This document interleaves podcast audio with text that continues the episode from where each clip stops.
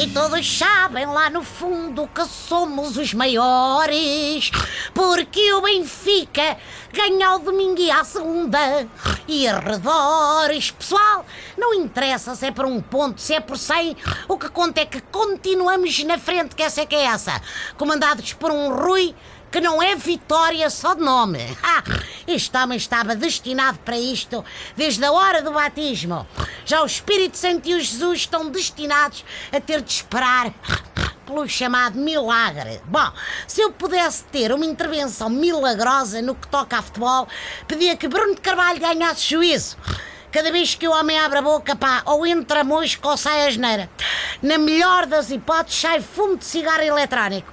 Até nos discursos de vitória, Catano. Bom, ainda bem que não vence muitas vezes. Se por ganhar ao Madeira Rodrigues manda tudo para a bar da merda, imagine o que diria se um dia ganhasse realmente o campeonato. Quer dizer, a mim parece-me que não era isto que o tio avô do Bruno, o ex-primeiro-ministro Pinheiro de Azevedo, tinha em mente quando disse bar da merda.